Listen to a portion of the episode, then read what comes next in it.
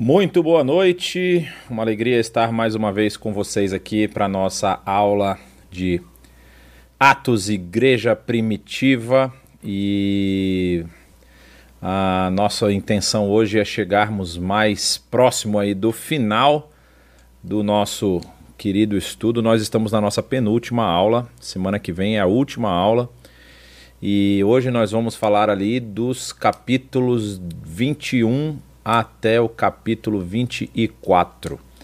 É um período bem interessante do, da escrita, um, um, um momento em que o apóstolo Paulo está passando por algumas situações bem, bem complicadas, mas a gente vai ver no final da aula hoje, pelo menos é isso que eu consegui perceber, assim, estudando e fazendo análise desse pedaço aí do livro de Atos, que realmente havia alguma coisa específica que o Espírito Santo queria fazer através da vida de Paulo. O próprio Senhor Jesus fala isso para ele, a gente vai ver isso hoje. E tem uma, um caminho, um direcionamento muito definido a respeito do ministério de Paulo, do que, que ele vai precisar fazer. Hoje nós vamos entrar logo aqui na nossa apresentação, sempre lembrando né, que a gente está nesse enfoque que nós falamos logo no início, que é o enfoque geográfico de Lucas, que ele escreve tanto o seu evangelho como o, o, o livro de Atos, né? E ele vai mostrando aqui que estamos chegando no final ali, quando o evangelho vai chegar a Roma finalmente, né?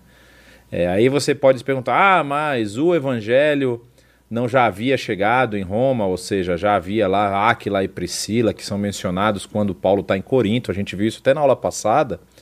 E será que já não havia? Provavelmente, é, como capital, a Roma já deveria ter, sim, é, homens e mulheres aí que criam no Senhor Jesus, que estavam lá caminhando por, por Roma então é muito provável que já havia assim, é, é, é, vamos dizer assim, cristãos, conforme nós vimos na, na nossa penúltima aula, quando eles são chamados de cristãos, né? Já havia cristãos na região, sim. Mas aqui, quando a gente está é, é, é, com a, a, demonstração que nós fazemos dessa, dessa estrutura quiástica aqui, é justamente para mostrar que o enfoque do, do livro vai se direcionar a Roma. Né? Ele vem lá de Jerusalém, depois vai para Judéia e Samaria, chega ao mundo gentílico e agora chegando nesse é, no final aí, nesse encerramento, com o foco, o enfoque voltando agora para a capital do império. Então o que, que a gente vai ver? Não é aquela nossa linha do tempo, uma tentativa aqui da gente encaixar as coisas dentro dessa estrutura. E nós estamos hoje passando basicamente por essa por essa parte aqui, né? Paulo vai hoje a gente vai ver que Paulo chega a Jerusalém no final da sua terceira viagem. Aqui a gente teve a terceira viagem na aula passada e ele está no final dela, vai chegar a Jerusalém Existem alguns, elementos, alguns acontecimentos antes dessa chegada dele que são muito interessantes também, mas ele vai chegar lá é, e depois nós vamos ver Paulo sendo levado até Cesareia. É aqui que a gente encerra o nosso assunto de hoje, Paulo estando em Cesareia. Não está aqui e eu pretendo depois arrumar um tempo para ajeitar melhor essa, essa linha do tempo, não está aqui o momento das, da escrita das cartas. Algumas cartas provavelmente já foram escritas aqui. É, principalmente no, a, a carta de, de, de, Paulo aos Coríntios, é muito possível que ela já tenha sido escrita no período em que Paulo estava em Éfeso. E tanto a carta, talvez aos Efésios, é, ela tenha sido escrita do período em que ele vai estar em Cesareia. Aliás, as quatro cartas da prisão, né, que a gente lembra lá é Efésios, Filipenses, Colossenses e Filemon. E é possível que ele tenha escrito essas cartas do período em que ele esteve aprisionado aqui. Então a gente eu poderia indicar aqui pelo menos como a marcação histórica do período em que o apóstolo Paulo está passando e, e, e, quando foram escritas essas cartas. Provavelmente a carta aos Gálatas e aos Tessalonicenses foi escrita antes antes dessa, desse período. É Uma das possibilidades é que Paulo escreveu a carta aos Tessalonicenses quando ele foi para a primeira vez em Corinto. Que quando ele chega em Corinto, né, fala lá o texto que ele é, ele é depois. É, é, chega junto dele lá Timóteo e Silas, que estavam em Tessalônica ainda e chegam depois de que ele está já estabelecido, vamos dizer assim, em Corinto. E é bem possível que eles tenham trazido algumas informações a respeito da igreja lá de Tessalônica e por isso o apóstolo Paulo se motiva a escrever uma carta para orientar os irmãos daquela igreja. Então vamos lá. O que a gente vai ver hoje é a terceira, final da terceira viagem missionária, já no pedacinho final aqui, né? Saindo de Mileto até chegar em Jerusalém na, na, na, última aula, que foi a aula do, que o Saião estava explicando. A gente voltou até a passar aqui, no caso, ele não desce em Éfeso na, na volta, né? Ele, ele para em Éfeso na ida, quando ele quando ele está na terceira viagem, ele fica o período aqui na, na, na cidade de Éfeso, e é essa esse é o provável momento em que o apóstolo Paulo escreve a carta de 1 e 2 aos Coríntios. Não é? Na verdade, a, a, a, a a historiografia, não, não só a historiografia, a teologia, vamos dizer assim, né, histórica a respeito das cartas, é, eles pensam que são mais de duas, pelo menos são três, porque uma das cartas cita uma carta que não é a carta anterior. E, é, se eu não me engano, a primeira carta cita que ele já havia escrito uma carta, né? E também tem uma possível quarta carta que seria entre a primeira e a segunda carta porque ele fala na segunda carta que já havia escrito sobre determinado assunto, só que esse assunto não está na primeira carta que nós possuímos. Então, essas outras cartas se perderam aí na história, a gente não tem elas, mas é muito possível que realmente tenham sido mais do que duas cartas apenas. E aí, é, Paulo, na, na, na, sua segunda viagem, quando ele está em Corinto, provavelmente foi que ele escreve a sua carta à igreja em Tessalônica, que é uma das primeiras cartas do Novo Testamento. E aí depois tem a carta também dos Gálatas, que é a carta do, da região da Galácia aqui, das cidades que estão aqui. Listra, Icônio e Derbe estão aqui, né? Provavelmente é uma carta para essas igrejas que ele mesmo fundou. E essa é, é, considerada uma das primeiras cartas, se não a primeira carta que o apóstolo Paulo escreve para as igrejas que estão aqui nessa região. Continuando, nós estamos vendo o que o texto vai nos dizer, né? Depois nos, de nos separarmos deles, embarcamos e navegamos diretamente para Cós. No dia seguinte fomos para Rhodes e dali para Pátara. Encontrando um navio que ia fazer a travessia para a Fenícia, embarcamos nele e partimos. Depois, que avistarmos, depois de avistarmos Chipre e seguirmos rumo a sul, rumo sul, navegamos para a Síria, desembarcando em Tiro, onde o nosso navio deveria deixar a sua carga. Encontrando os discípulos ali, ficamos com eles sete dias.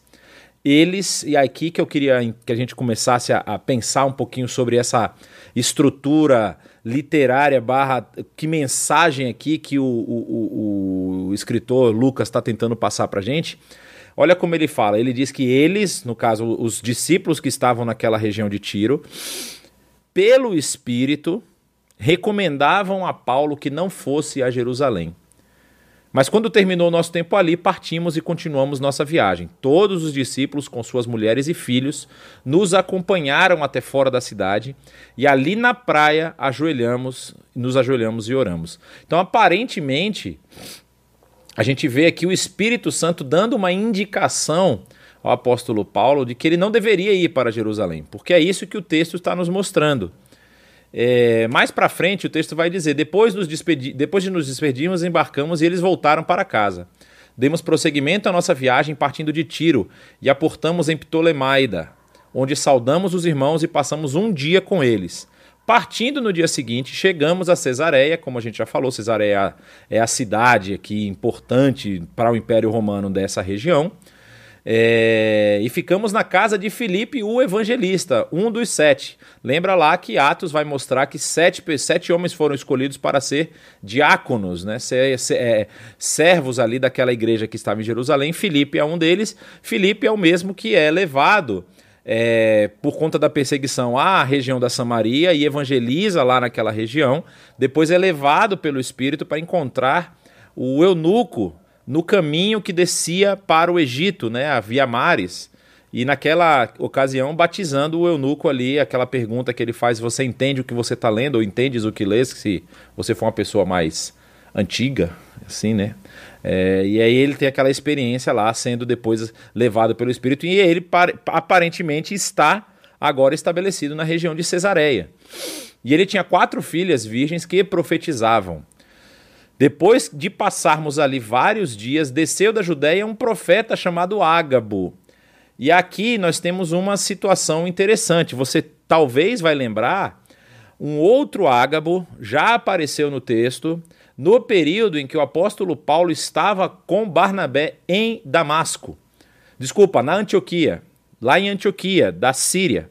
Damasco foi antes. É, na, lá em Antioquia da Síria, quando Ágabo, como o, vamos dizer assim, um profeta, previu que haveria uma grande fome aos, é, na, na região e eles levantam uma oferta para levar para a igreja em Jerusalém. É a primeira vez é, que, que o apóstolo Paulo. É, primeira vez, perdão, não é a primeira vez, mas é aquela vez em que o apóstolo Paulo desce para a, a Jerusalém para levar a oferta, passa um período lá e depois, quando ele retorna dessa visita a, Jerusalém, a igreja em Antioquia decide, através do Espírito Santo, enviar Paulo e Barnabé para fazer a sua primeira viagem missionária. É o mesmo Ágabo, e aqui temos uma. Porque é, é existe muito pouca discussão de que seja o mesmo Ágabo. Mas como o texto não, não apresenta uma prova explícita, como faz com Filipe, né? Quando você vê aqui no verso 8, está dizendo que é Filipe o evangelista.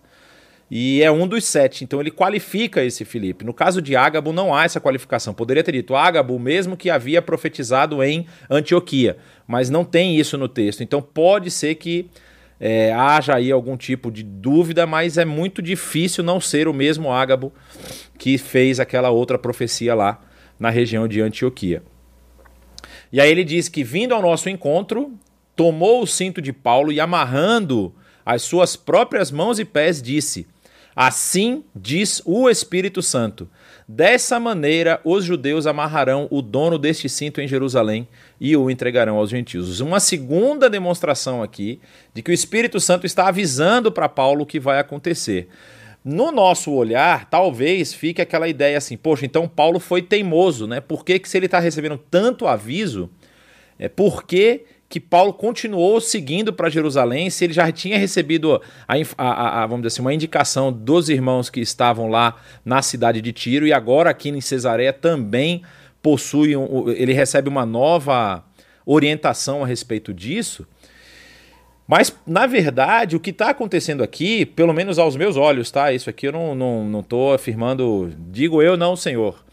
Mas se você lembrar do episódio de Ananias daquele servo que estava em Damasco, no momento em que é, o apóstolo Paulo está cego, é, logo depois da sua conversão, da sua, da sua experiência com Jesus, né, ali naquele momento em que ele está tentando é, ver, repensar tudo o que aconteceu com ele, é, Deus, no caso, Jesus fala, né, que ele fala que lá é o Senhor, né, fala para o Ananias o seguinte: eu ainda tenho que mostrar para ele o quanto ele vai sofrer pelo evangelho.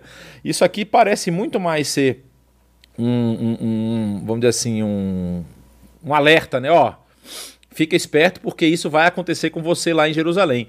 Para quem está do lado, parece loucura, né? Para quem não tem essa percepção espiritual de, de, de que o Espírito Santo está indicando que o caminho que deve ser feito é esse, parece loucura, parece que a pessoa está indo para se matar, ou ela até com desejo de, de, de, de morte assim extremo. Mas para o apóstolo Paulo, que teve todo esse preparo e que, como a gente já viu nas, nas aulas anteriores, é, passou aquele tempo estudando e, e aperfeiçoando esse seu conhecimento tanto da, da historiografia e de tudo o que acontece na lei, na Torá, nos profetas, e agora fazendo essa ponte para a, a, a, graça em Cristo Jesus, então ele realmente ele está com uma outra visão dos fatos. E aí o texto vai continuar dizendo que quando ouvimos isso, nós e o povo dali rogamos a Paulo que não subisse para Jerusalém. Para os que estão de fora, para aqueles que estão ao redor, para aqueles que não estão no mesmo com o mesmo intuito e com a mesma visão, esse tipo de ação parece realmente uma ação, vamos dizer assim, masoquista. Uma ação de quem quer procurar o sofrimento. Mas para o apóstolo Paulo, que responde dessa forma: Por que vocês estão chorando e partindo o meu coração? Eu estou pronto não apenas para ser amarrado, mas também para morrer em Jerusalém pelo nome do Senhor Jesus. Para quem está nesse tipo de visão, não é um desafio, não é um, um, um, um grande problema. É simplesmente o cumprimento da vontade de Deus. E é isso que eu falo assim: o coração do apóstolo Paulo sempre estava preparado ele já vinha com o coração, vamos dizer assim, preparado, com um, um desejo de sangue por conta daqueles que ele considerava ser é, traidores da lei, né? traidores da, da, do judaísmo da época. Então ele está com muita raiva do pessoal e essa raiva é transformada, vamos dizer assim, num impulso em servir a Deus até com a própria vida. Isso é muito interessante, porque a gente vai ver isso também nos dias de hoje. Muitas vezes a gente vai ver pessoas que estão, vamos dizer assim, colocando a sua vida na linha de frente e nós que estamos aqui numa posição talvez mais confortável, mais cômoda, já estamos pensando que esse cara tá maluco. Esse cara tá querendo, tipo, é, realmente ele tem algum problema, mas às vezes, às vezes ele tá sentindo e entendendo que aquele é o chamado de Deus para a vida dele. E assim, nós não devemos, obviamente, é, agir com imprudência e assinar embaixo de qualquer coisa. Mas nós devemos sim apoiar aqueles que querem e, e se colocam à disposição de cumprir a vontade de Deus. Aí, como diz o texto, né, continuando, como não pudemos dissuadi-lo, desistimos e dissemos: Seja feita a vontade do Senhor. Depois disso, preparamos-nos e subimos para Jerusalém. Alguns dos discípulos de Cesareia nos acompanharam e nos levaram à casa de Minasson, onde deveríamos, devíamos ficar. Ele era natural de Chipre e um dos primeiros discípulos, muito provavelmente discípulo por conta de Barnabé. Isso também é algo que é conjecturado, mas como o texto não apresenta isso, é, não podemos afirmar com toda a certeza. E aí, Paulo em Jerusalém. Aqui em Jerusalém, nós vamos ver alguns acontecimentos com o apóstolo Paulo que são muito interessantes. Paulo chega em Jerusalém e ele vai se encontrar com os irmãos que estão lá. E aí o texto vai dizer o seguinte: ó, quando chegamos a Jerusalém, os irmãos nos receberam com alegria. No dia seguinte, Paulo foi conosco encontrar-se com Tiago e todos os presbíteros estavam presentes. Paulo os saudou e relatou minuciosamente o que Deus havia feito entre os gentios por meio do seu ministério. E aí, continua o texto dizendo: ouvindo isto, eles louvaram a Deus e disseram a Paulo: Veja, irmão, quantos milhares de judeus creram, e todos eles são zelosos da lei. Eles foram informados de que você ensina todos os judeus que vivem entre os gentios a se afastarem de Moisés. Para vocês que estão acompanhando o nosso curso aqui agora, em que momento o apóstolo Paulo fez isso? Em que momento o apóstolo Paulo virou para os judeus nas regiões onde ele estava e falou que eles deveriam se afastar dos preceitos de Moisés? Isso não existe dizendo, aí o texto continua, dizendo-lhes que não circuncidem seus filhos nem vivam de acordo com os nossos costumes.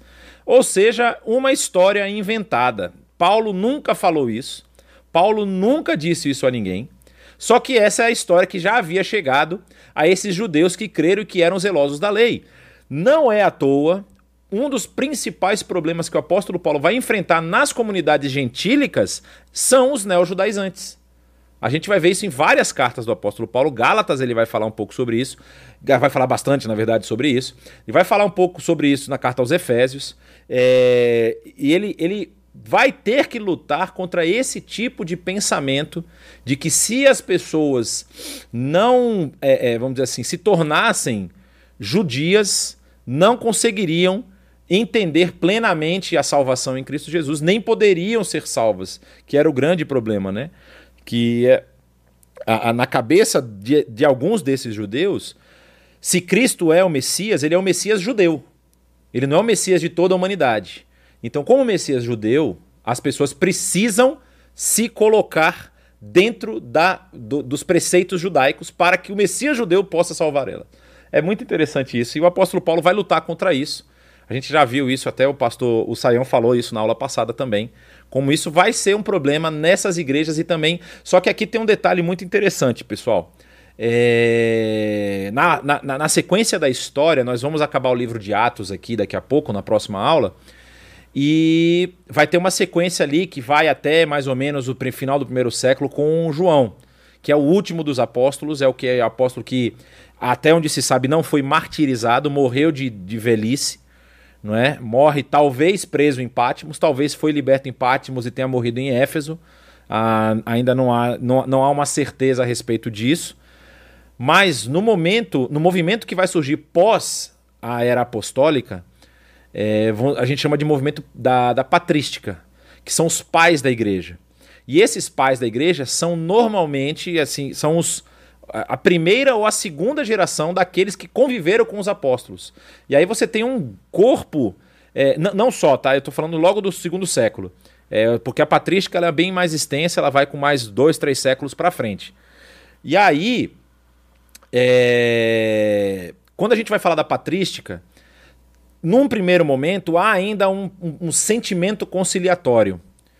Um sentimento em que a igreja precisa estar unida, que a igreja precisa ter paciência com aqueles que tinham visões diferentes. Só que o que, que acontece? O número de gentios que se convertem ou que vão se convertendo é muito maior do que o número de judeus. A igreja ela se torna gentílica muito rapidamente. Talvez no final do segundo século ela já seja de maioria esmagadora gentílica.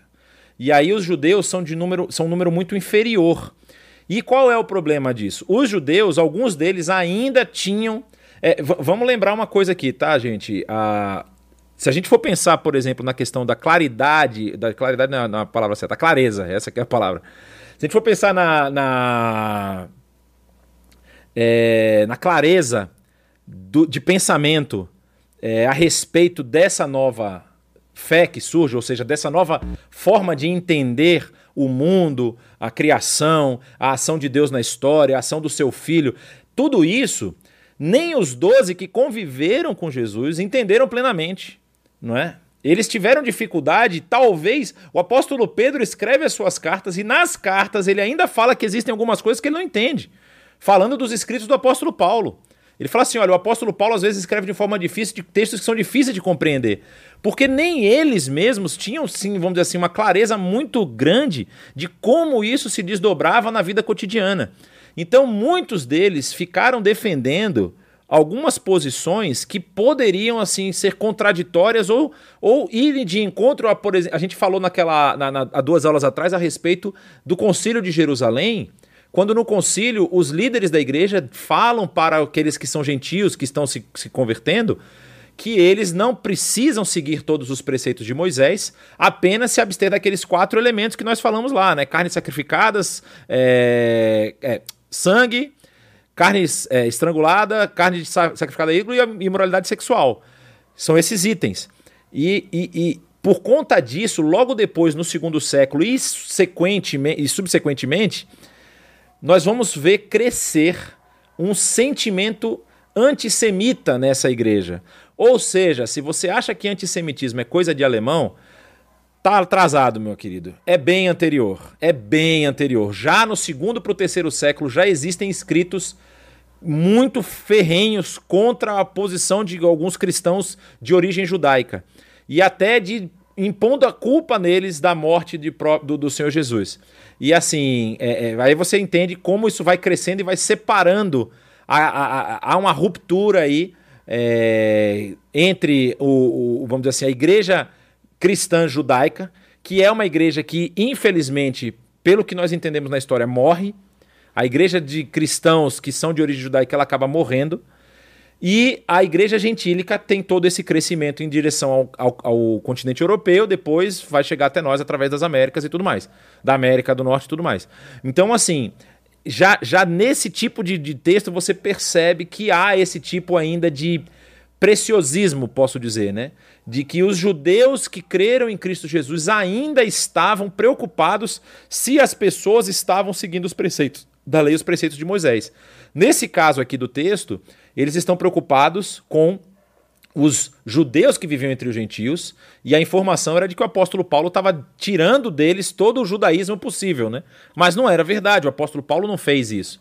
E aí, continua o texto, ele fala, o, o, o, é Tiago que fala para ele, né? Uh... É, disseram, não disse quem que fala exatamente, mas Tiago e os presbíteros. Que faremos? Certamente eles saberão que você chegou. Portanto, Faça o que lhe dizemos. estão conosco quatro homens que fizeram um voto. Participe com esses homens dos rituais de purificação e pague as despesas deles para que rapem a cabeça. Muito provavelmente esses quatro homens fizeram voto de Nazireu, o mesmo voto que o apóstolo Paulo tinha feito. E quando ele sai de Corinto em direção ao porto de Sencreia, ele chega no porto e raspa seu, sua cabeça, porque ele estava cumprindo o seu voto. Então aqui ele fala: faça parte desse ritual juntamente com eles, para o pessoal ver que você ainda segue os preceitos da lei, você ainda segue os preceitos de Moisés. Assim todos saberão que não é verdade o que falam de você, mas que você continua vivendo em obediência à lei. Quanto aos gentios convertidos, já lhes escrevemos a nossa decisão de que eles devem abster-se da comida sacrificada aos ídolos, do sangue, da carne de animais estrangulados e da imoralidade sexual. Os quatro elementos que eles já tinham escrito lá na carta, desde o capítulo 15. Então, calúnia e difamação no caminho, sempre.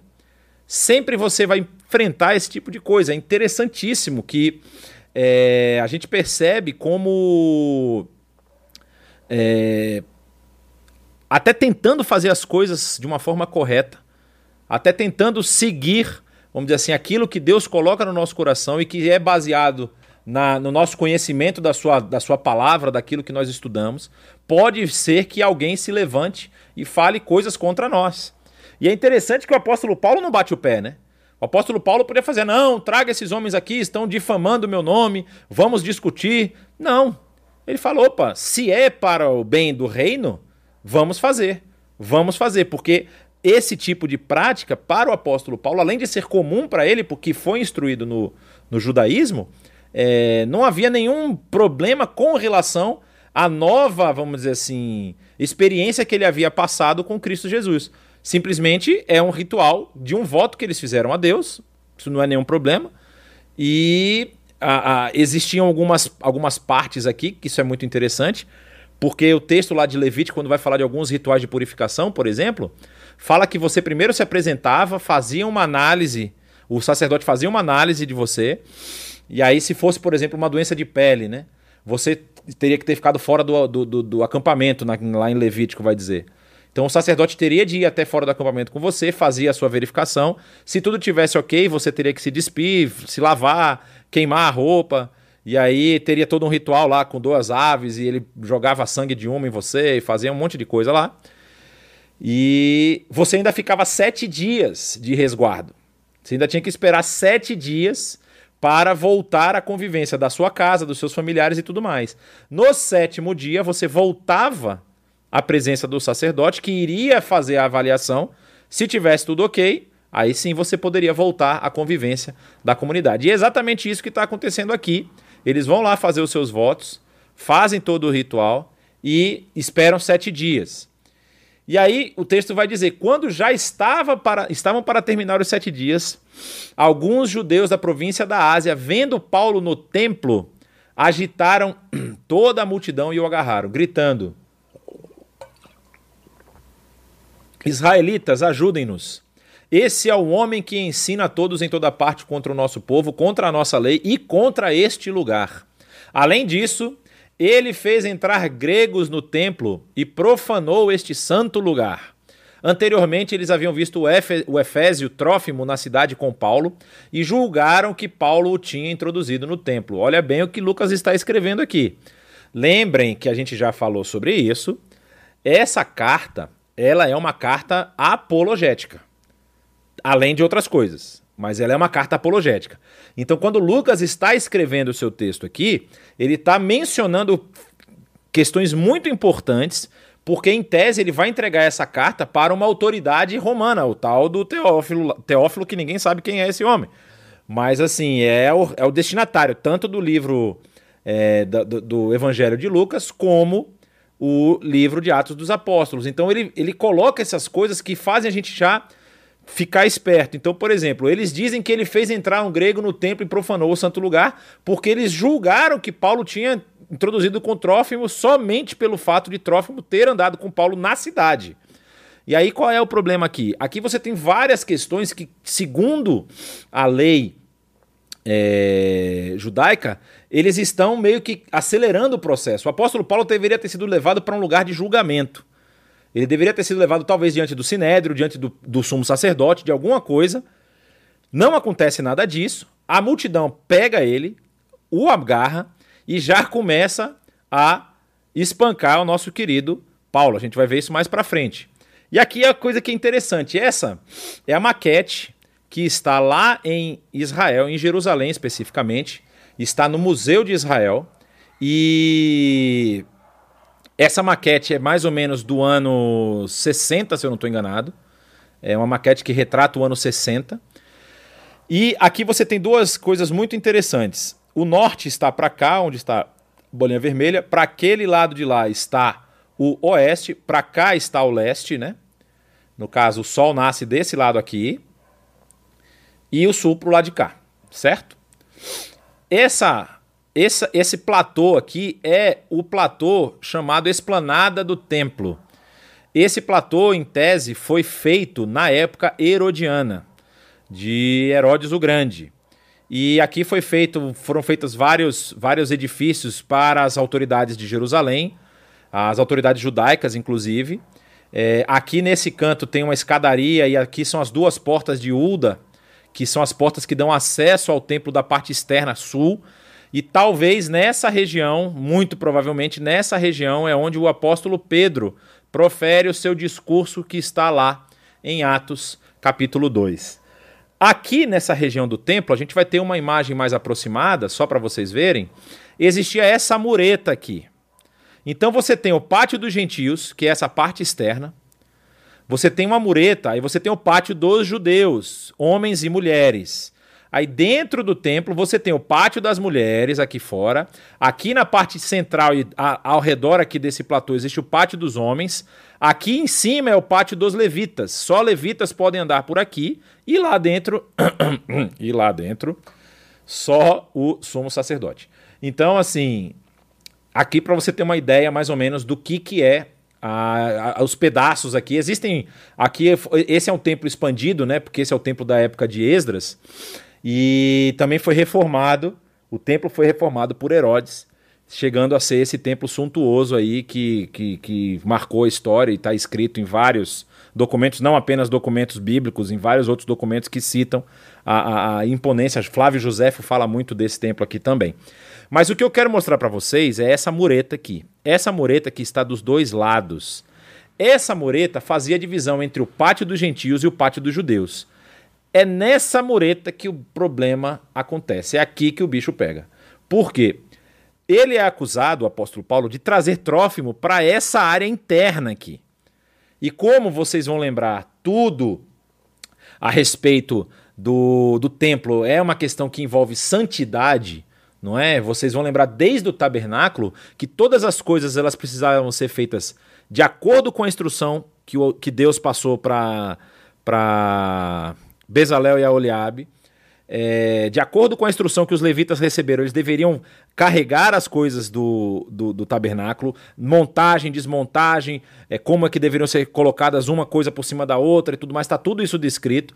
Quando é construído o templo, seguem os mesmos preceitos e as mesmas regras para o cuidado do templo. Então há uma, vamos dizer assim, uma preocupação extrema com a santidade e a entrada de um não judeu aqui, em tese, na, no conceito na concepção judaica da época, profanava o templo. Então, Paulo foi acusado somente de trazer Trófimo daqui para cá. Foi isso que ele foi acusado. E olha só que legal. Esse é o aviso, essa pedra foi encontrada numa escavação em Jerusalém, só que hoje ela está no museu, no museu de Istambul. É, no Museu Nacional de Istambul. Eu não sei se o nome é esse não, mas o museu é em Istambul, fica do lado da Hagia Sofia. É, e esse é o aviso sobre a entrada na área reservada do templo. Então, aqui o texto para vocês lerem, fazer um treinamento em casa, né? Esse é o texto que está aqui descrito na placa. E essa placa está em Istambul por quê? Porque ela foi encontrada no período do Império Turco Otomano. E como a capital do Império Turco Otomano era Istambul, eles encontraram uma coisa que é extremamente valiosa tanto para judeus como para cristãos, como para é, até mesmo a comunidade árabe lá, uma questão histórica valiosa, né? Então eles colocam isso lá no, em Istambul e está lá até hoje.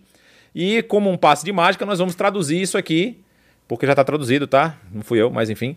E aí o que, que o texto vai dizer lá? Nenhum intruso é permitido dentro do pátio e na parte interna do muro do templo, que é aquela parte que eu mostrei para vocês. Quem entrar estará desejando a morte para si. Ou seja, havia uma placa que essa não era uma placa, né? Essa foi uma placa que foi achada, mas essa placa estava espalhada em todas as entradas. É... Todas, as, todas as entradas havia uma pedra como essa, explicando que não era permitido que estrangeiros entrassem nessa parte interna do templo. Por isso que eles encontram, vamos dizer assim, uma forma legal baseado nessa acusação para prender e para condenar o apóstolo Paulo. E aí, o texto vai dizer que toda a cidade ficou alvoroçada e juntou-se uma multidão. Agarrando Paulo, arrastaram-no para fora do templo, porque eles não podiam matar ninguém dentro do templo, para não profanar o templo e imediatamente as portas foram fechadas.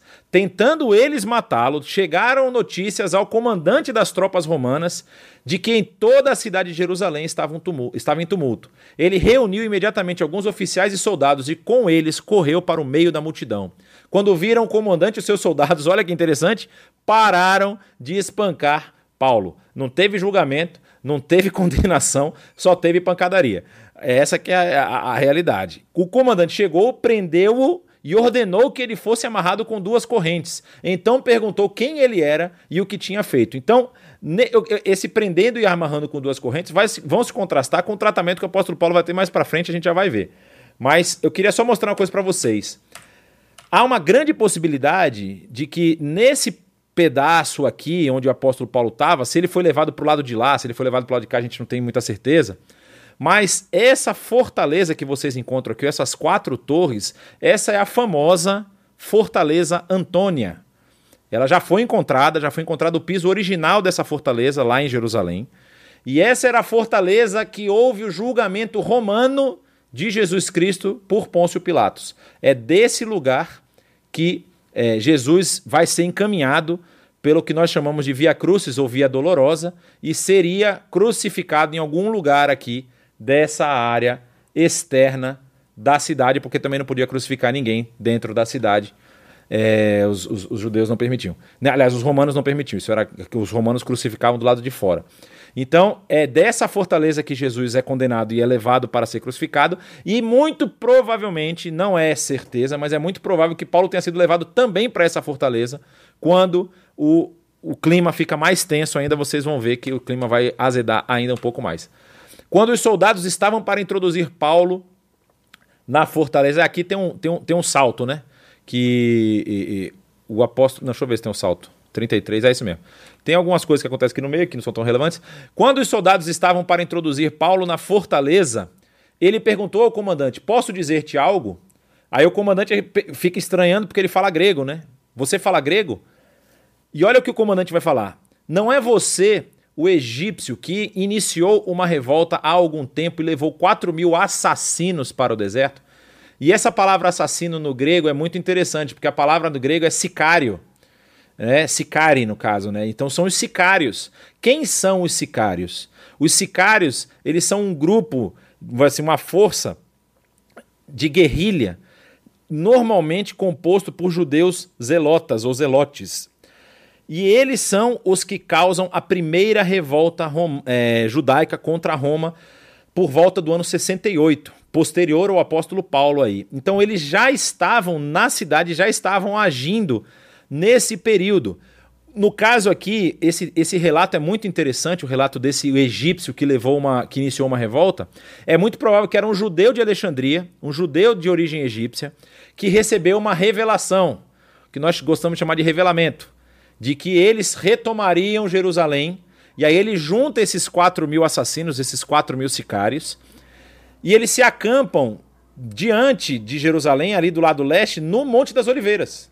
Eles ficam parados em frente ao Monte das Oliveiras e, segundo a história vai contar, esse egípcio começa a proferir palavras de profecia e enquanto os 4 mil aguardam, segundo o egípcio, o egípcio tinha falado, né?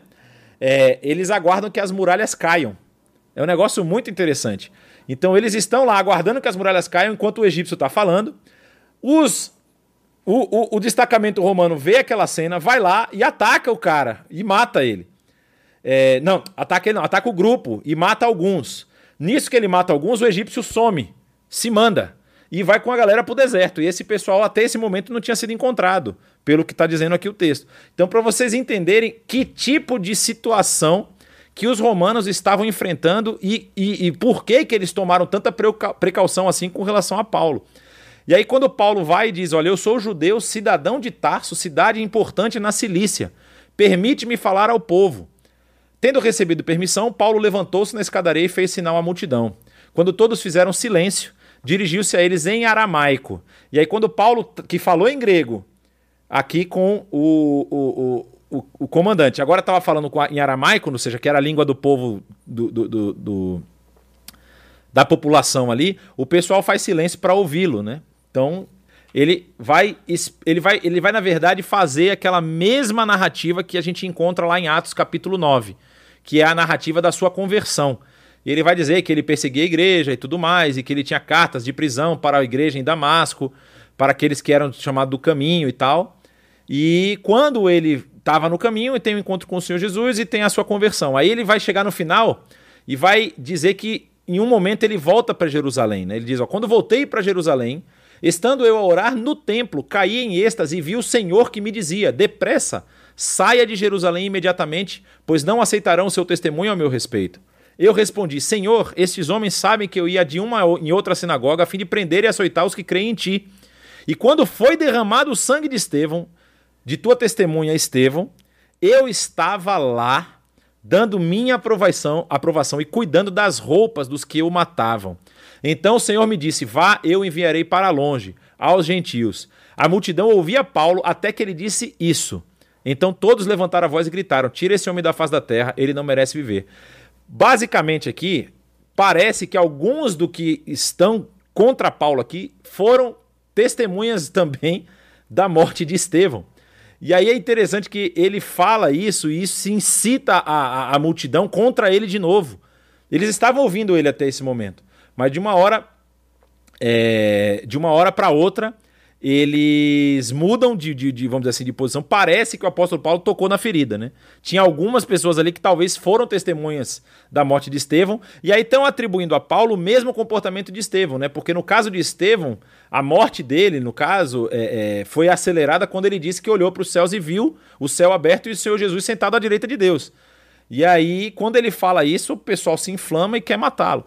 Então, você percebe aqui que tudo isso está ocorrendo é, é, é a, a, a, vamos dizer assim, a forma como as coisas estão ocorrendo mostram que realmente o Espírito Santo está preparando Paulo para chegar até Roma. Porque a situação só escalona. A situação, em nenhum momento nenhum, ela diminui.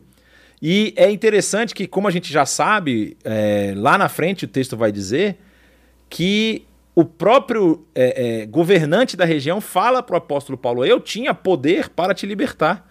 Mas já que você apelou a César, você vai a César. Então é realmente um caminho que está sendo preparado para que o apóstolo Paulo possa chegar à capital e possa pregar a, a, sobre Cristo Jesus a, ali na, na, no centro do império. Né? E aí, continua o texto dizendo, eles gritando, tirando as suas capas e lançando poeira ao ar, o comandante, é, estando eles né, gritando e tudo mais, o comandante ordenou que Paulo fosse levado à fortaleza e fosse açoitado e interrogado. Ou seja, mais uma vez, ele primeiro foi prendeu, depois açoitou, interrogou, para saber por que o povo gritava.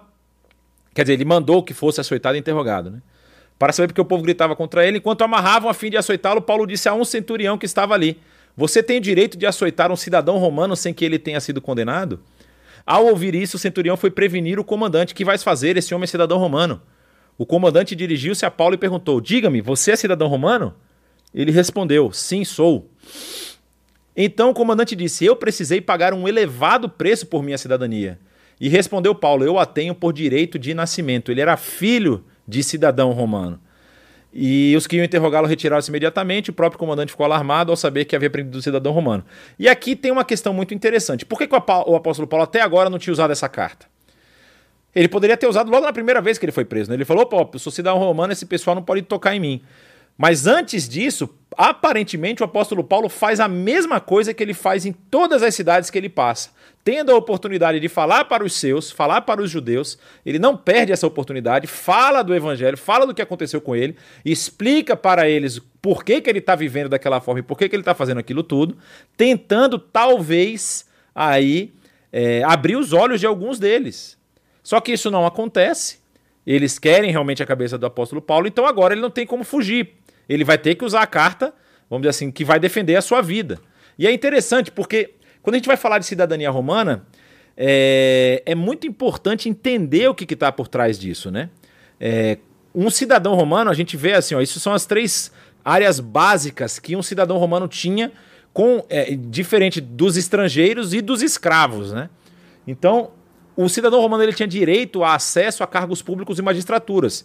A gente vai falar aqui, por exemplo, do, do comandante que é o Lísias, que é o comandante daí de Jerusalém, vai falar de Félix, vai falar de depois de Festo, é, nós vamos falar, lembrar do Pôncio Pilatos, vamos lembrar também do, do próprio Gaio, que era procônsul da Caia.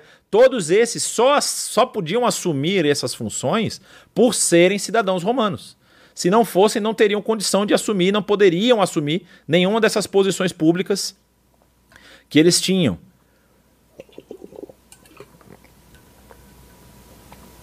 Uma outra questão importante, eles tinham voz na Assembleia. Como cidadão, eles, eles participavam das assembleias políticas de Roma. E aqui vem a terceira questão, que é o que o apóstolo Paulo está se, vamos dizer assim, está, está utilizando nesse momento, que é acesso ao direito privado, que é o civile, ou civile, que é o direito que ele tinha de apresentar a sua defesa diante de um magistrado romano. Então, como ele apela, vamos dizer assim, olha, eu sou romano, você não pode me bater e me açoitar sem julgamento. E aí, como provavelmente o, próximo, o, o, o tribunal mais próximo era Cesareia, teria duas, duas possibilidades. Ou o magistrado de Cesareia desceria a Jerusalém para ouvir o caso de Paulo, ou ele teria de enviar Paulo para Cesareia. Uma das duas coisas teria de acontecer. E como a gente está vendo aqui, ó, Roma, nesse momento, a cidade de Roma tinha mais ou menos um milhão e meio de habitantes. E cerca de 35% da população era escrava. Ou seja, nós estamos falando de mais ou menos 500 mil habitantes de Roma eram escravos. Se você for eliminar aí também todos os que são estrangeiros, que não têm a cidadania, então ser cidadão romano naquele momento era algo de muito privilégio, era algo extremamente valoroso, né? Por isso até que o próprio comandante vai falar. Eu paguei um dinheiro muito alto para obter a minha cidadania.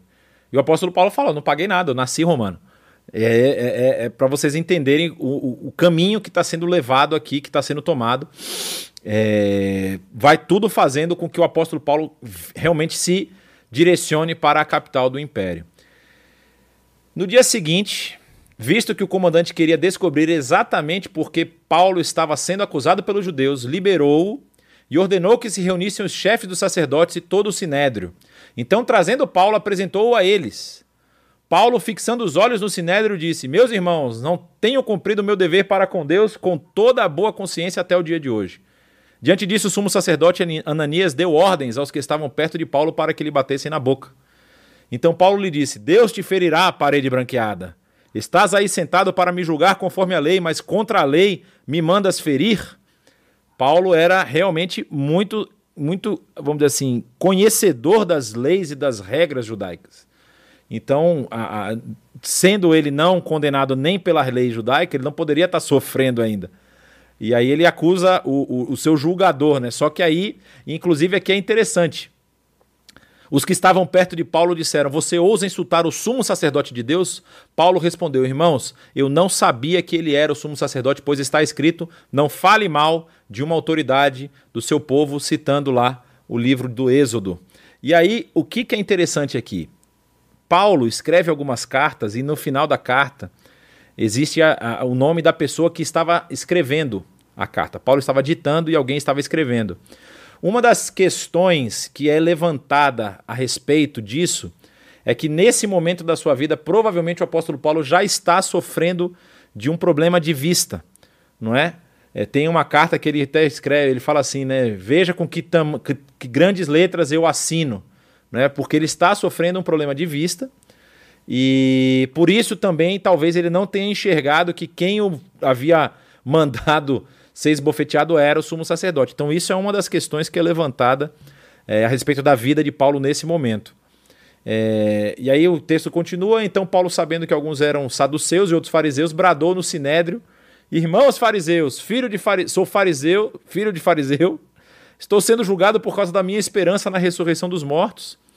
E aí acabou, acabou a assembleia, né? Porque, como está dizendo aqui, os saduceus dizem que não há ressurreição, nem anjos, nem espíritos, mas os fariseus admitem todas essas coisas, então o tempo fechou, o apóstolo Paulo jogou um contra o outro, a melhor estratégia que existe, né? Joga um contra o outro, você só fica assistindo. E conseguiu se livrar. Como houve um grande alvoroço e alguns mestres da lei que eram fariseus se levantaram e começaram a discutir intensamente, dizendo: Não encontramos nada de errado nesse homem, quem sabe se algum espírito anjo falou com ele. E aí começou a ficar até que é, o comandante retira Paulo, desce ele de volta para Fortaleza. E é interessante esse trecho aqui do, cap, do verso 11 que diz que o Senhor, pondo-se ao lado de Paulo, ou seja, Deus, Jesus aparece novamente para Paulo e diz: Coragem, assim como você testemunhou meu respeito em Jerusalém, deverá também testemunhar em Roma.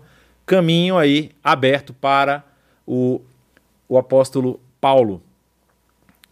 É... E aí, aqui, aqui eu dou o, o, o, Ah, não, aqui é a continuação.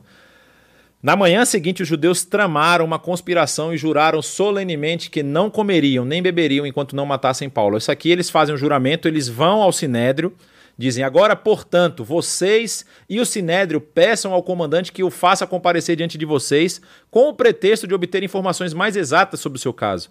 Estaremos prontos para matá-lo antes que ele chegue aqui. Então já tinham armado toda a cilada para pegar o apóstolo Paulo na curva.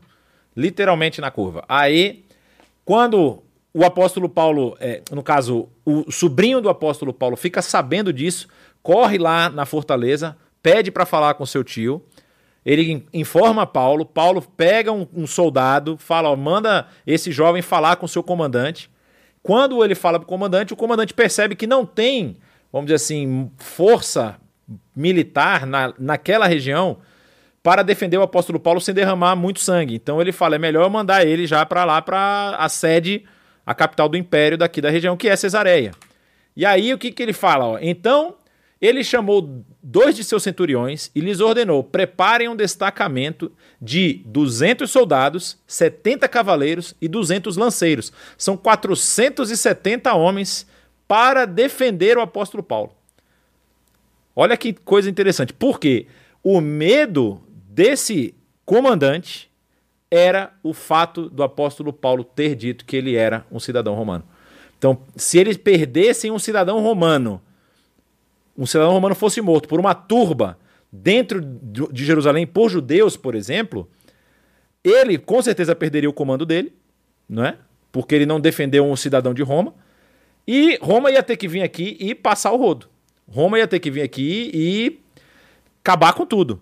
Então, assim, com medo de que isso chegasse a esse ponto, ele faz isso e manda eles irem de noite. E aí, às vezes, a gente fala lá, né? Porque subindo de Cesareia para Jerusalém, ou desceram de Jerusalém para Cesareia, só para vocês entenderem um pouco, aqui você tem a região do Mar Mediterrâneo, que seria, vamos dizer, zero, né? O Mar Morto aqui está negativo 430, 432, no último número que eu me lembro de cabeça, assim. Abaixo do nível do mar. Quando fala Jesus lá na sua parábola, descia um homem de Jerusalém para Jericó quando foi assaltado. Por que descia? Porque Jerusalém está numa altura de mais ou menos 800 metros. Aqui está no topo da cadeia montanhosa central do território de Israel. Aqui são as montanhas da Judéia, aqui para baixo vem um pouquinho mais o deserto da Judéia. Aqui as montanhas da Samaria e lá na frente depois tem as montanhas da Galileia. É... Então, é uma descida. Jericó está a menos 200. Menos 200 abaixo, está 200 abaixo do nível do mar. Então, de Jerusalém para Jericó é mais ou menos um quilômetro vertical, de cima para baixo. Então, realmente é uma descida. Também para Cesareia, você tem que descer 800 metros. Então, eles pegam e aí eles fazem o, o trajeto, que é o trajeto comum, que vai lá pela região da Cefelá, que é a região muito, muito de, de muita produção agrícola, em Israel. Na época também era, por conta da umidade que vinha do oceano. E eles pegam a Via Mares para chegar em Cesareia Marítima. E eles fazem esse trajeto aí durante a noite. Providenciem montarias para Paulo e leve-no em segurança ao governador Félix. Lá ele teria um destacamento militar muito maior, teria muito mais condição de proteger o apóstolo Paulo e como cidadão romano da, de qualquer ataque, né? E aí eu queria eu coloquei esse texto aqui porque eu achei muito interessante. Esse texto ele é considerado um exemplo, um dos exemplos mais é, antigos e fiéis de uma carta oficial romana. O texto que está no, no, no, próprio livro de Atos, ele segue toda a, todos os preceitos de uma carta romana oficial. Então, aparentemente, Lucas teve acesso ao documento e fez a cópia do documento, né? Então, Cláudio Lísias ao excelentíssimo governador Félix, saudações. Este homem foi preso pelos judeus que estavam prestes a matá-lo, quando eu, chegando com minhas tropas, o resgatei, pois soube que ele é cidadão romano. Soube só depois, né? Ele não resgatou por causa disso, mas enfim. Querendo saber o porquê o estavam acusando, levei ao sinédrio deles. Descobri que, eles, que ele estava sendo acusado em questões acerca da lei deles, mas não havia contra ele nenhuma acusação que merecesse morte ou prisão. Quando fui informado de que estava sendo preparada uma cilada contra ele, enviei-o imediatamente a Vossa Excelência. Também ordenei que os seus acusadores apresentassem a Vossa Excelência aquilo que tem contra ele. E aí encerra a carta, né? É... E aí eu, eu, coloquei aqui, a gente está quase encerrando essa parte, o, o, capítulo 24. Porque o capítulo 24, ele é espetacular. É assim, se você não, nunca viu um seriado, um filme de, de, de disputa jurídica, dá, é, lê esse capítulo já te dá uma ideia de acusação e defesa, como eles podem, vamos dizer assim, não vou dizer manipular, que a palavra não é a palavra certa, mas assim, utilizar os elementos que tem ao seu favor para usar sua, para, tanto, para acusação como para defesa. É genial. E a forma que Lucas escreve também é fantástica, né? Então o texto vai dizer o seguinte: cinco dias depois, o sumo sacerdote, olha só, o líder religioso sobe para desce para Cesareia, né? Com alguns dos líderes dos judeus e um advogado chamado Tértulo, os quais apresentam ao governador suas acusações contra Paulo. Quando Paulo foi chamado, Tértulo apresentou sua causa a Félix. Temos desfrutado de um longo período de paz durante o teu governo. E o teu proveniente cuidado resultou em reformas nessa nação.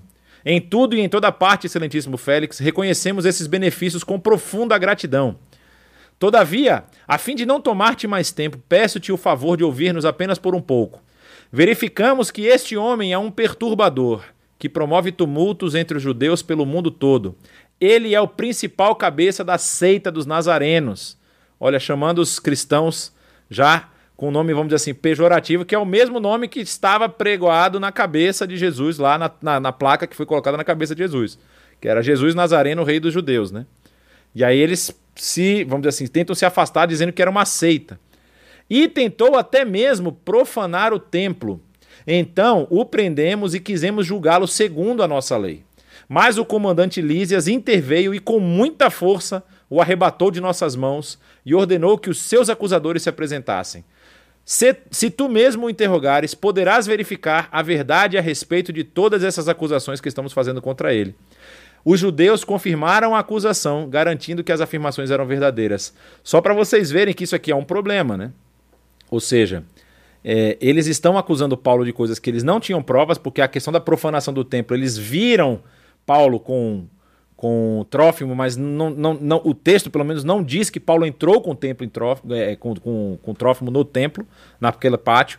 Eles acusaram aquilo porque saberiam que era uma, uma punição passivo de morte, né? É, era, uma, era uma, uma pena de morte, no caso. E aí, quando os judeus fazem essa confirmação da acusação, eles estão indo contra a própria lei deles, que diz que eles não deveriam levantar falso testemunho contra ninguém. Olha que coisa.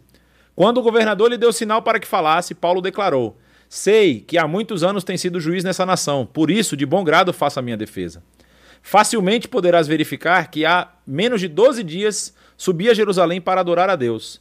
Meus acusadores não me encontraram discutindo com ninguém no templo, nem incitando uma multidão nas sinagogas ou em qualquer outro lugar da cidade. Nem tampouco podem provar-te as acusações que agora estão levantando contra mim. Confesso-te, porém, que adoro o Deus dos nossos antepassados como seguidor do caminho, que era como eles se autodenominavam. A que chamam de seita. Creio em tudo o que concorda com a lei e no que está escrito nos profetas, e tenho em Deus a mesma esperança desses homens, de que haverá ressurreição tanto de justos como de injustos. Por isso procuro sempre conservar minha consciência limpa diante de Deus e dos homens. Depois de estar ausente por vários anos, vim a Jerusalém para trazer esmolas ao meu povo e apresentar ofertas. Enquanto fazia isso, já cerimonialmente puro, Encontraram-me no templo sem envolver-me em nenhum ajuntamento ou tumulto. Mas há alguns judeus da província da Ásia que deveriam estar aqui diante de ti e apresentar acusações, se é que tem algo contra mim. Ou os que aqui se acham deveriam declarar que crime encontraram em mim quando fui levado perante o sinédrio, a não ser que tenha sido este. Quando me apresentei a eles, bradei: Por causa da ressurreição dos mortos, estou sendo julgado hoje diante de vocês. E ele sabia que isso, obviamente, não era um motivo para ser condenado, já que havia grande parte dos judeus que também criam nesse tipo, é, nessa afirmação de que haveria sim ressurreição dos mortos. Então, Félix, que. Desculpa, aqui já não é ele falando. Então, Félix, que tinha um bom conhecimento do caminho, olha bem, isso é muito interessante. O governador da região já tinha ouvido falar do caminho, tinha um bom conhecimento, sabia o que, que eles, eles falavam adiou a causa e disse: Quando chegar o comandante Lísias, decidirei o caso de vocês. E ordenou ao centurião que mantivesse Paulo sob custódia, mas que lhe desse certa liberdade e permitisse que os seus amigos o servissem. E é bem provável que aqui, fazendo as, as ligações das pontas, nesse período aqui que o Lucas pode ter escrito os seus evangelhos, os seu, seus dois livros, o Evangelho e o livro de Atos. Porque o apóstolo Paulo vai ficar lá, ó, olha só que interessante. Vários dias depois, Félix veio com Drusila, sua mulher, que era judia, mandou chamar Paulo e o ouviu falar sobre a fé em Cristo Jesus. Quando Paulo se pôs a discorrer acerca da justiça, do domínio, do, do domínio próprio e do juízo vindouro, Félix teve medo e disse: Basta, pode sair. Quando achar conveniente, mandarei chamá-lo de novo. Félix realmente estava abalado com as coisas que ele estava ouvindo, né? Ele teve medo do juízo vindouro e aí manda Paulo sair. Ao mesmo tempo, esperava que Paulo lhe oferecesse algum dinheiro, pelo que ele mandava buscá-lo frequentemente e conversava com ele. Passados dois anos, olhe bem, Paulo ficou dois anos preso ali com Félix. Félix foi sucedido por Pórcio Festo. Todavia, porque desejava manter a simpatia dos judeus, Félix deixou Paulo na prisão, encerrando, é, encerrando esse trecho que nós iríamos trabalhar hoje. Então, alguns pontos para a gente pensar aqui. O apóstolo Paulo fica dois anos preso em Cesareia. É bem provável que é nesse período que o apóstolo Paulo tenha escrito as três, as quatro cartas chamadas de cartas da prisão, e é bem possível que nesse período também Lucas tenha escrito esse livro, que será completado mais para frente, né? Porque Lucas vai narrar até a, a ida deles a, a Roma, e também o Evangelho de Lucas que nós conhecemos. Aí aqui, só para vocês terem uma noção, essa é uma recriação da Cesareia do período que o apóstolo Paulo esteve lá, e é esse palácio aqui da ponta, próximo ao teatro, que é o Palácio Herodiano, palácio criado por Herodes. Nas ruínas é bem por aqui, ó, nesse, nesse espaço aqui. E só para você ter uma noção da recriação, aqui está novamente o, o, o teatro, e aqui seria o palácio. O cara era tão fraco, esse tal do Herodes, que ele tinha uma piscina de água salgada no meio da casa dele. Então, quando a maré subia, enchia de água a piscina. Quando a maré descia, ele. Ou seja, com água nova, água renovada, não era água parada, não. E aí, aqui era um pátio, então você pode ver a reconstrução do que seria esse palácio aqui nessas rochas. É, tanto com essa. essa esse jardim aqui, né? E a, o acesso ao teatro aqui, um hipódromo que era um hipódromo pequeno, na verdade. E só para vocês saberem, algum dessas salas é, inferiores aqui, que era a prisão que ficava o apóstolo Paulo, que ele permaneceu nesses dois anos. Ok, pessoal? Então, encerrando aí a nossa aula, uh, nós vamos responder aquelas perguntas que sejam possíveis ser respondidas, né, obviamente. Vamos ver o que, que nós temos aqui. Ah.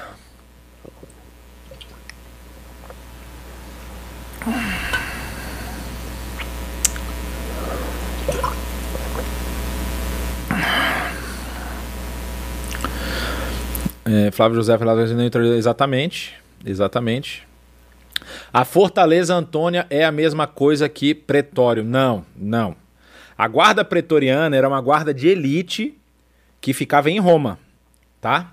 É, era a guarda normalmente do imperador, era a guarda de destaque do imperador. Ela não ficava, que se eu, tô, se, eu não, se eu não estou enganado, ela não ficava espalhada no império. A guarda pretoriana ela só ficava em Roma. Deixa eu até pesquisar isso aqui. Mas eu é, é, que, que era que era uma a, a, um como é que eu posso dizer? Era um como se fosse um quartel-general de uma guarda de elite.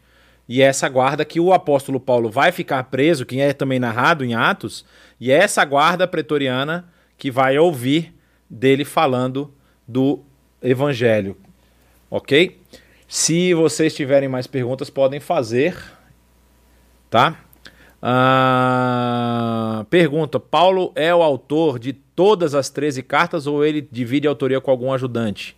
Quais? Normalmente as cartas que o apóstolo Paulo não escreve estão, estão declaradas, né? estão, estão expostas lá. É, ele não esconde isso, né? Então, por exemplo, deixa eu pegar uma carta aqui. Se eu não me engano, a carta aos Romanos, o final da carta aos Romanos aparece quem escreve. Ah.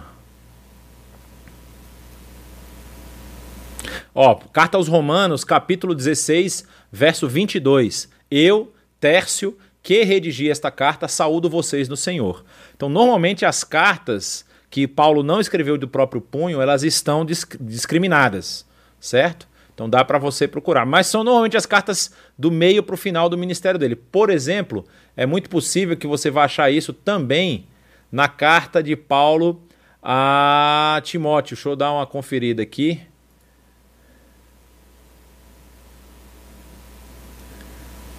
É, especificamente 1 Timóteo, não. 2 Timóteo. Procure vir antes, doente Mileto. Na minha defesa Lino, Cláudio, as invasões. É, a carta de Timóteo não apresenta, não, tá? Só para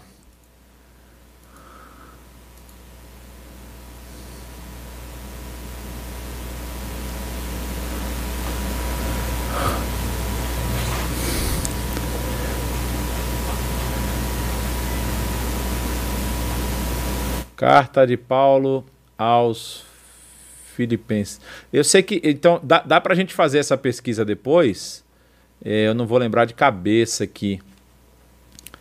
É, Romanos é uma das cartas que ele escreveu.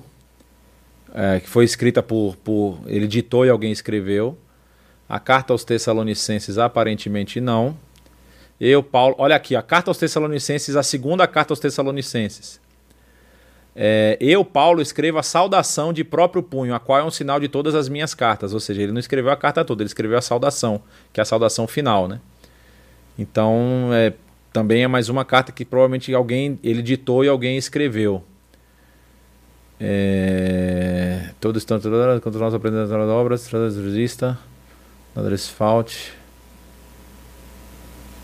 Filemon, Epáfras. Enfim, sim, as 13 cartas, é, não dá para a gente dizer que o apóstolo Paulo escreveu, mas com certeza ele é o autor no sentido de ter ditado as cartas, tá? E algumas, assim, o ajudante está, tá, está explícito, como é o caso da carta aos Romanos.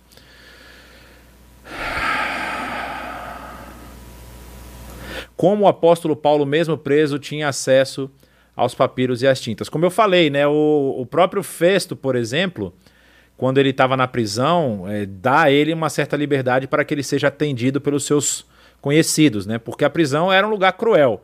Como Paulo era cidadão romano, ele teve essas regalias. E aí, muito provavelmente, Lucas e quem estava acompanhando o apóstolo Paulo levava para ele material para ele poder produzir.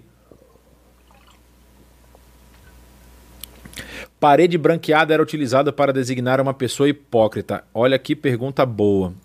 Se a gente for pensar na questão das paredes, quando são citadas lá no Antigo Testamento, uma parede branqueada pode ser uma parede que colocaram cal para cobrir um, um, defeito, né? Então você lembra que quando a casa, por exemplo, ela tinha sinal de mofo, alguma coisa, havia um ritual, um ritual que havia um procedimento que deveria ter ser seguido é, para declarar a casa pura. Não é? Então teria de esperar um período para saber se o mofo tinha aumentado, se tinha diminuído tal. Se ele tivesse aumentado, a casa teria que ser destruída. Então talvez o apóstolo Paulo está utilizando essa, essa figura de linguagem para dizer, tipo assim, você foi uma parede que está podre por dentro, mas passaram aí alguma coisa na sua frente para poder esconder a podridão que está atrás, né? Mas é, é, é obviamente para dizer que é uma pessoa, não, não apenas hipócrita, se a gente for falar, né? É uma pessoa. Como é que a gente pode dizer? É, eu ia falar podre mesmo, não sei nem que outra palavra dá para usar aqui. Uh... The, you must speak about the rule of your people. Deixa eu ver. Judge me, the law, the God strike you.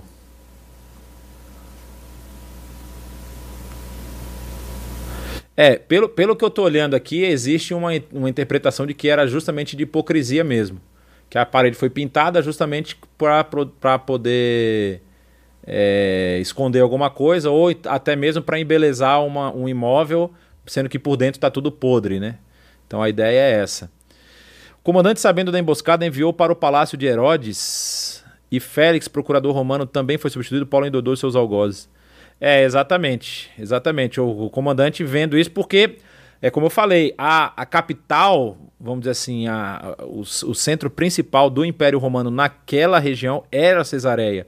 Era onde estava o maior destacamento romano, era o porto principal de chegada. Então, até se precisasse receber reforços, não é? O porto principal lá era o porto de Cesareia. Então, Paulo estaria. Ah, se, se viesse uma turba, um, um grupo muito grande para pegar Paulo, ele poderia jogar Paulo no navio e mandar ele embora também.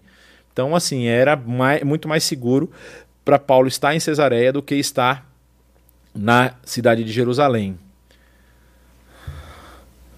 Amém, amém. O Senhor está no curso de toda a história.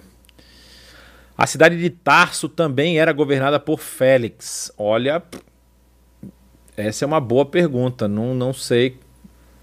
Não sei lhe dizer. Eu acho que não, porque o governador da região não chegava até ali em cima, até lá em cima, na cidade de Tarso, né?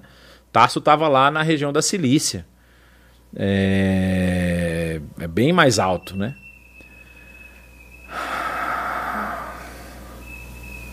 Se sabe como o pai de Paulo conseguiu cidadania romana. É muito provável, é muito provável que ou Paulo, o pai de Paulo, ele era um, um, um judeu que já havia conseguido a cidadania. Não se sabe se ele comprou essa cidadania ou se tem alguma relação aí com o nascimento do pai dele, não é? Essa é uma questão muito boa, na, na verdade. É...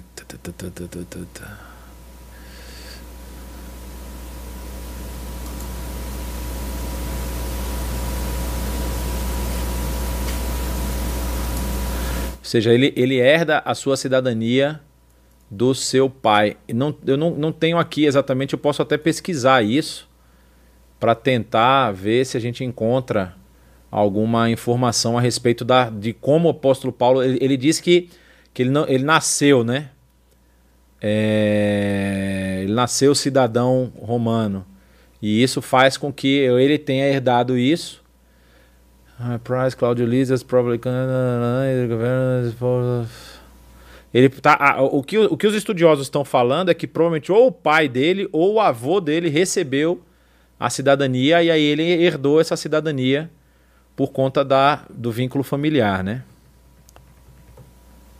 Ah, Paulo se valia de amanuenses. Exatamente, o apóstolo Paulo se valia de amanuenses, que é algo bastante é, comum na época, e também é, vai ter, depois vão ter copistas, né? Vão ter os copistas que vão fazer a multiplicação das cartas, vão, vão copiar as cartas, e aí, inclusive, o grande problema dos copistas é quando o copista estava escrevendo de noite, e aí a luz estava fraca, E aí o que ele achava que era um ponto era uma vírgula, e o que era uma vírgula era um ponto, e aí o cara escreveu uma coisa lá e virou, gerou um documento diferente.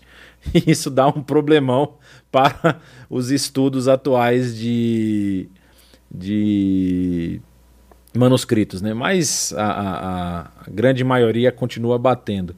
É bem interessante, por exemplo, se vocês quiserem ver depois, pesquisar sobre a história dos documentos do, de Qumran, né?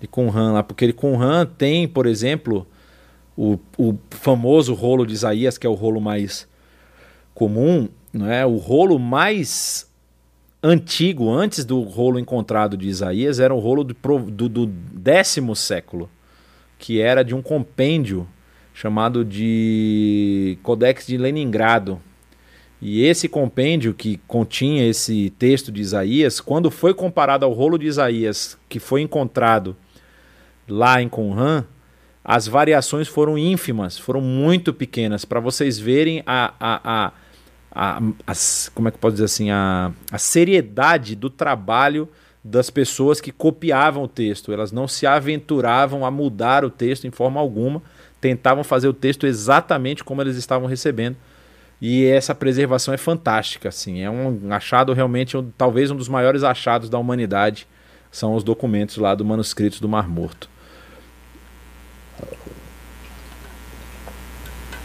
Ah... Ananias já tem sobre Jesus. Podemos afirmar que Jesus estava direcionando Paulo para Roma? Sim. Ah, podemos afirmar sim que Jesus estava direcionando Paulo para Roma porque era como a gente viu na aula passada, que o Sayão estava mencionando, né? É... Tudo que o apóstolo Paulo vai fazendo, obviamente orientado pelo Espírito Santo, você percebe que são, são, são posicionamentos estratégicos. O apóstolo Paulo passa um tempo em Corinto, depois ele passa um tempo em Éfeso, que são cidades estratégicas, cidades que têm um movimento muito grande, cidades que se espalham. Era óbvio, assim, é, é, é até fácil da gente entender por que, que ele também precisava ir para Roma. Roma é a capital do império. Roma é onde está a concentração do maior número de pessoas e com certeza em Roma, claro que com certeza assim, ele pode, né? Não é que ele vai, mas ele pode encontrar pessoas de todos os cantos do império em Roma. Porque de alguma forma ou de outra, de algum alguém de alguém de cada região vai ter que passar em Roma em algum momento. Então assim, é, é, era, é, é, era esperado até que ele fosse parar em Roma, ou que esse evangelho fosse pregado em Roma. E Paulo, ninguém melhor do que o próprio apóstolo Paulo para fazer isso, porque ele é o cara mais preparado. Ele conhece da lei romana, ele conhece dos preceitos é, gregos, da, dos filósofos e tudo mais, e ele conhece da cultura judaica. Então, assim, ninguém mais preparado do que Paulo para estar em Roma. Tanto que o apóstolo Pedro depois vai para Roma para liderar a igreja lá em Roma e assim, você não vê um, um ministério tão prolífico de Pedro, né? Pedro vai morrer pouco depois de Paulo, é óbvio, ele é, também parece que a historiografia vai dizer que a, a historiografia, a história vai dizer que é Nero quem martiriza tanto Paulo quanto Pedro, né? Ele, ele dispara uma perseguição aos cristãos muito forte, muito violenta, né? E mas ali agora ele já tá, o império já está conquistado de dentro, né? É, dentro do império já está vamos dizer assim, as raízes dessa nova é, igreja que está surgindo. Então, assim, é o crescimento. É, a gente. Responder, eu respondo de novo. É, a gente vê que a igreja está crescendo ali a partir de Roma e ela tem ali condição de se espalhar por todo o império. Então, esse, esse direcionamento é um direcionamento estratégico. Claro, é a linha clara que a gente percebe que estrategicamente era o caminho que o evangelho chegaria, inclusive como nós vimos aqui no texto, né? O próprio texto vai dizer que quando Jesus se encontra ali com Paulo, quando ele é, está, quando ele volta do Sinédrio, né? É, Jesus fica do lado dele e fala, né? É importante que você também testemunhe de mim em Roma. É, no Atos 23, 23, o que significa o parede branqueada? É exatamente isso que a gente estava mencionando. É é um eufemismo ou uma analogia de é, hipocrisia, ou seja, uma parede branqueada, a ideia é de uma parede que foi pintada e tudo mais e deixou, vamos dizer assim, o um lado externo muito bonito, mas por dentro está podre. Né? No caso ali, a gente pode pensar, como eu tinha falado, a própria lei lá tinha alguns elementos com relação a, o cuidado que você deveria ter com a casa e tudo mais. Imagina que uma casa que está aí para ser condenada por mofo, você pinta ela, você sabe que o, a podridão está do outro lado, mas ela está muito bonita, está vistosa, né? Então é disso que ele está chamando o sumo sacerdote. Como eu falei, é muito provável que ele não tenha enxergado que era o sumo sacerdote, porque ele até depois se desculpa dizendo que não pode falar mal de uma autoridade da, do povo, né? Mas há uma possibilidade aí de que ele não estivesse enxergando bem.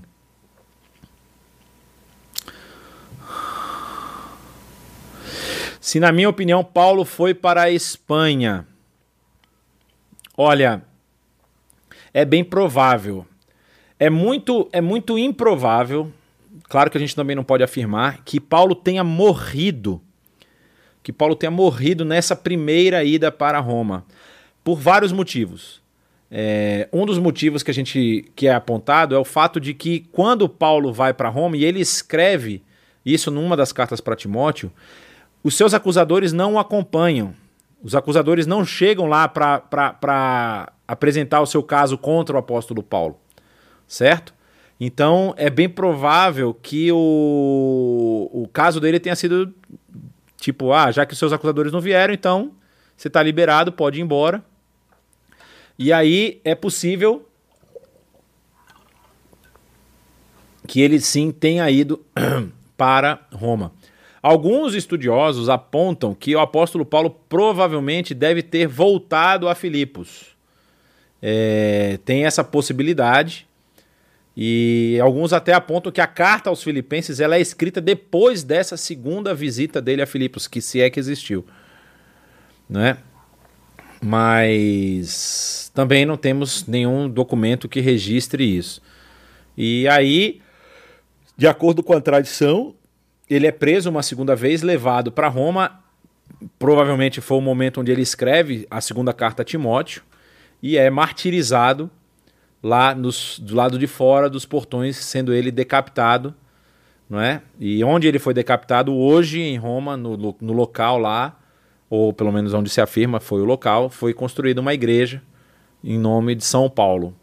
E a igreja de São Pedro, que é a basílica principal, também, pelo que eu, eu li, eu tenho que rever, mas eu acho que ela também tinha sido construída fora, depois ela foi transferida para dentro, num movimento aí, tenta, uma tentativa política de referendar o, o bispado de Roma como o, a sequência apostólica, não é? já que o apóstolo Pedro foi é, martirizado em Roma, então a sequência apostólica fica lá em Roma por conta disso. Ok, pessoal? Acho que não temos mais perguntas. Prazer e uma satisfação muito grande estar com vocês de novo. E na semana que vem estaremos com o Saião, assim esperamos, para fechar a nossa a matéria de Atos Igreja Primitiva.